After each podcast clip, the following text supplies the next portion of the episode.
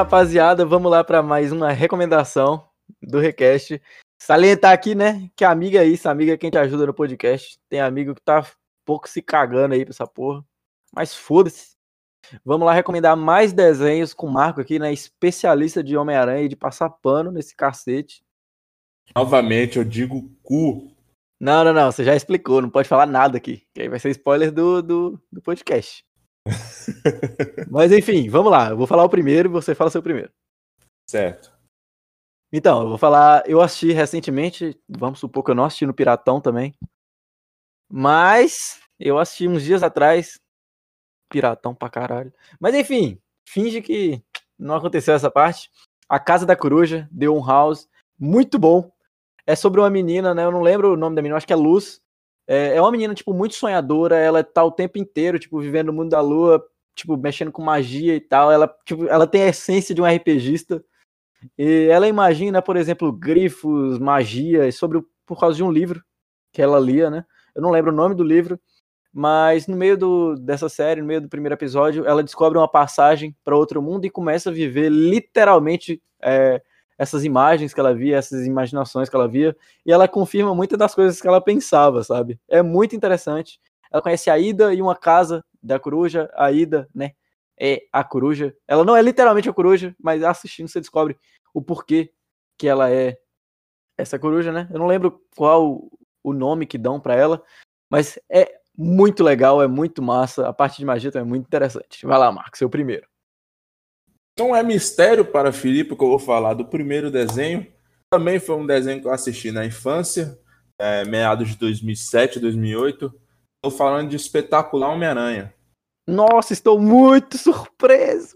Nossa, que surpresa do caramba, cara. Marco falou de Homem-Aranha, bicho, vou chorar. Nossa, Galera, vai, vai, passar pano de novo, vou ficar olhando. Galera, simplesmente ele é considerado, eu acho, não sei se o povo até considera porque tem dois desenhos que o povo bate tipo qual é melhor. Existe o Homem-Aranha de 94, existe o Espetacular Homem-Aranha que é de 2008 e o povo bate na tecla, diz que o espetacular Homem-Aranha é o melhor desenho do, de, de, todos os desenhos que teve no Homem-Aranha, esse é o melhor. Eu, na minha opinião, prefiro, né? Não preciso nem falar, vocês já sabem. É, o que que fala nesse espetacular Homem-Aranha? Mostra o Peter realmente adolescente na escola de Midtown, 16 anos, 3 meses recentemente virou Homem-Aranha, a perca do tio Ben, né? Como todo, todo desenho fala do Homem-Aranha sobre a com grandes poderes vem grandes responsabilidades, e ele assume isso como adolescente, que é interessante, porque no, nos quadrinhos foi exatamente isso que isso aconteceu. Um garoto de 16 anos virou Homem-Aranha, e aí tava virando herói, atacando puteiro, cara. Essa, essa frase é muito bonita, né? Essa frase é muito bonita. Muito, muito, muito. E, cara, é, o tanto de inimigo, o tanto de referência que você recebe nesse, nesse desenho, pra quem, assi, quem lê os quadrinhos, já assisti quadrinhos, para quem lê os quadrinhos mesmo, vai entender muita coisa, velho. Inimigo escondido, tipo, não citado é, antes da, da temporada, sabe? Que possivelmente iria aparecer. É, o Norman Osborn, que é, sem, sem dúvida, maior, um dos maiores um dos maiores amigos do, do, homem, do Peter. Acho que de base é isso. Foi, são é um desenho de 26 episódios, na verdade, são divididos em duas temporadas. O desenho tinha potencial para ter uma terceira, mas infelizmente foi cancelado. Ah, não teve nenhuma passação de pano assim. Eu, eu estou surpreso, Marco. Você está se superando. Não vou, não vou falar nada disso. nem pode. Vai lá, eu vou falar. É, não é parecido, mas os desenhos que eu assisto, assim, eles são mais ou menos na mesma vibe, ou tem mistério, ou é uma comédia bem fantasia, porque eu, eu gosto muito de fantasia, não tenho o que fazer. Star versus as Forças do Mal. Assim como A Casa da Coruja é sobre uma pessoa que vai para outro mundo, só que é ao contrário. É uma pessoa que sai desse mundo mágico e vai para a Terra, a, a Star. É muito bom, muito bom. E tipo, hora ou outra eles sempre vão para para o outro mundo. Eu não lembro se tem algum nome, provavelmente tem. A Star, ela vai para a Terra como um estudante de intercâmbio, né? E ela começa, tipo, fazer umas, umas doidices e sempre aparece uma magia ou outra na Terra, que é um bagulho muito é, assustador, né? Imagina na sua vida, assim, tipo, imagina, Marco, tipo, se na Terra, assim, existisse uns bichos mágicos, tipo, ornitorrinco. Pois é, velho, imagina ornitorrincos e girafas na Terra. imagina. Óbvio que esses monstros nem, óbvio que esses monstros nem existem, né? Enfim, tem, tem quatro temporadas, se eu não me engano, se eu não me engano, é, A Casa da Coruja e a Star vs das Forças do Mal, ambos são da Disney. Star vs das Forças do Mal tem quatro temporadas. E você não falou antes, eu acho, mas Homem-Aranha, é, o espetacular Homem-Aranha, eu acho que tanto os filmes quanto o desenho tem na Netflix, né? Isso, isso. Tinha esquecido de falar. Tá disponível na Netflix, galera. Por mais que o desenho seja antigo, eles fizeram uma resolução bem bacana, tá bem, bem liso e a imagem HD tá Então, o novo eu assisti. Se eu não me engano, o novo passou na, na Disney. Na Disney? Ah, eu, eu lembro de um que passou na Disney. Eu, gost, eu gostava, eu gostava, eu gostava, eu gostava. Mas enfim, vai lá pro seu segundo. Nojento. Meu segundo que eu deixei aqui foi nada mais, nada menos Nossa, que bom, Rick Bom pra caralho. Bom pra caralho. Tem palavras que falar de Rick Morty, né, cara?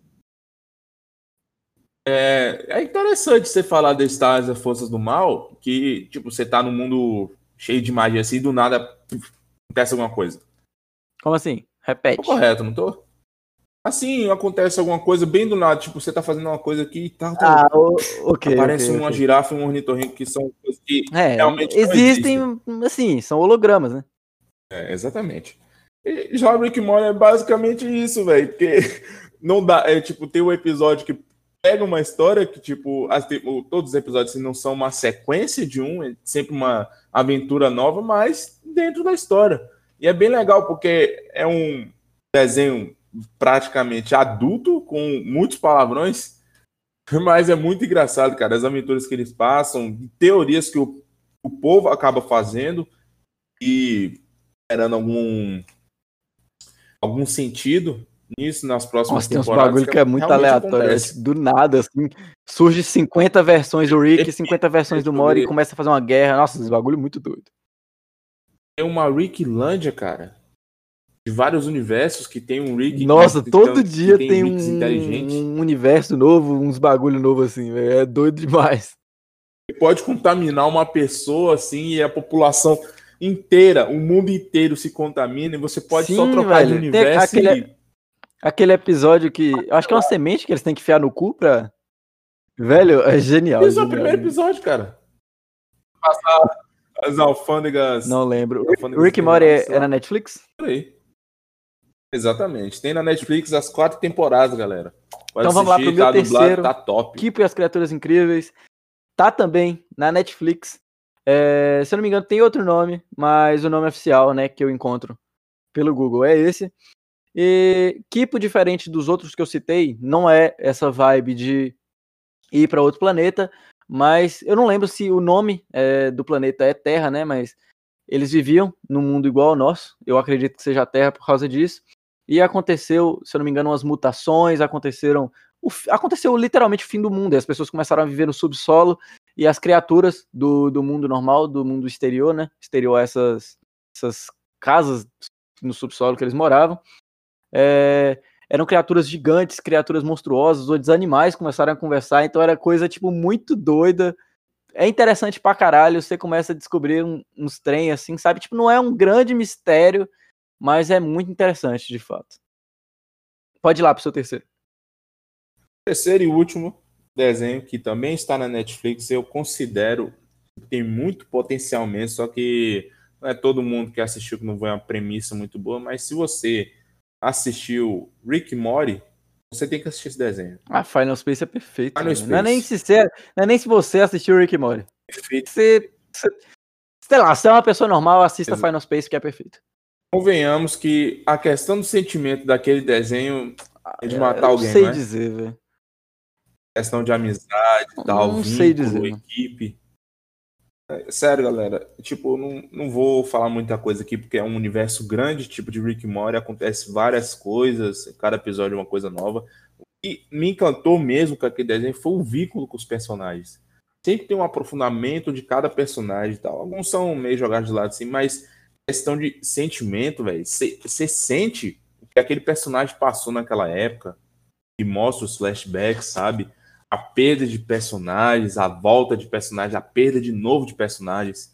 Até o último episódio, você vê tudo. Vamos supor, você tá no primeiro episódio e no décimo aquele tal personagem morre que criou um vínculo com a equipe toda. Você vai se sentir mal.